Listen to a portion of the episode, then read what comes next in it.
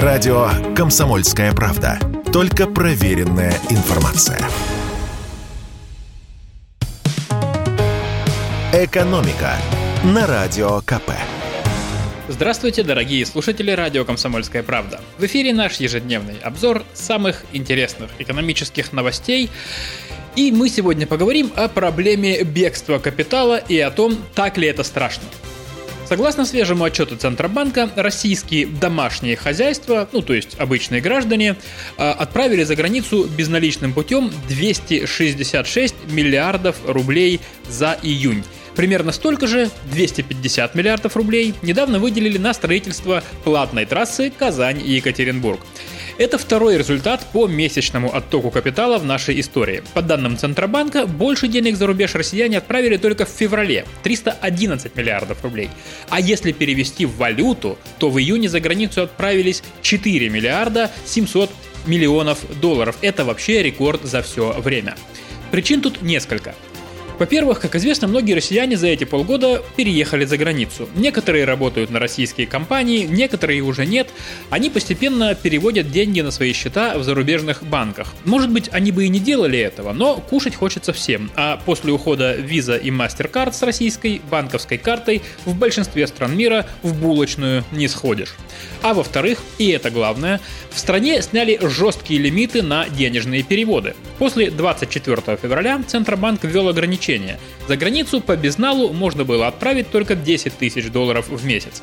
Потом сумму увеличили до 50 тысяч долларов. С 8 же июня стало можно отправлять за границу до 150 тысяч долларов в месяц. С 30 июня лимит расширили до миллиона долларов. Вот богатые россияне и бросились переводить деньги на свои зарубежные счета, а то вдруг Центробанк передумает. Он у нас, знаете ли, щедрый на запреты для своих граждан. Вспомним только, что в стране сейчас практически невозможно купить наличные доллары и евро, а со своих счетов россиянам запрещено снимать больше 10 тысяч долларов в валюте. Кстати, интересно получается, правда? За границу можно отправить миллион долларов в месяц, а снимать со своего счета можно в 100 раз меньше. Вот такие представления о справедливости у Центробанка Российской Федерации. Но вернемся к оттоку капитала. 266 миллиардов рублей. Это много или мало? Если оценить относительный объем, то это не так уж и много. Всего на депозитах граждан в российских банках лежит около 34 триллионов рублей. На зарубежных счетах 2,3 триллиона рублей. Июньский отток – это 0,6% от общей суммы сбережений россиян, лежащих в банках.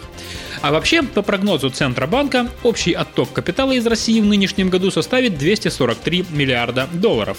Примерно 90% из них уведут иностранцы и крупные российские компании, потому что, например, погашение долгов перед зарубежными кредиторами тоже считается оттоком капитала. Так что вклад обычных россиян в так называемое бегство капитала совсем небольшой. И к новостям автомобильного рынка. Импорт новых иномарок потихоньку восстанавливается. Европейское статистическое агентство Евростат сообщает, что официальный импорт легковых автомобилей из Евросоюза в Россию в июне составил 20,5 миллионов евро. В мае было меньше 10 миллионов. А по данным таможни Южной Кореи, в июне из этой страны в Россию было ввезено автомобилей на 22 миллиона долларов – Например, в апреле было меньше 4 миллионов долларов. А самым крупным поставщиком стала Япония. В июне отгрузки достигли почти 140 миллионов долларов. Неужели на авторынке наступила оттепель? Ответ – нет. Сейчас от производителей нет официальных поставок. Под антироссийские санкции США попадает все, что движется. Под санкции Евросоюза только машины дороже 50 тысяч евро. Корейцы официальных автомобильных санкций не объявляли.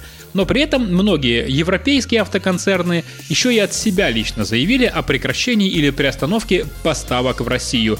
Корейские автомобильные компании тоже автомобили в Россию не поставляют. Но почему же при этом импорт растет?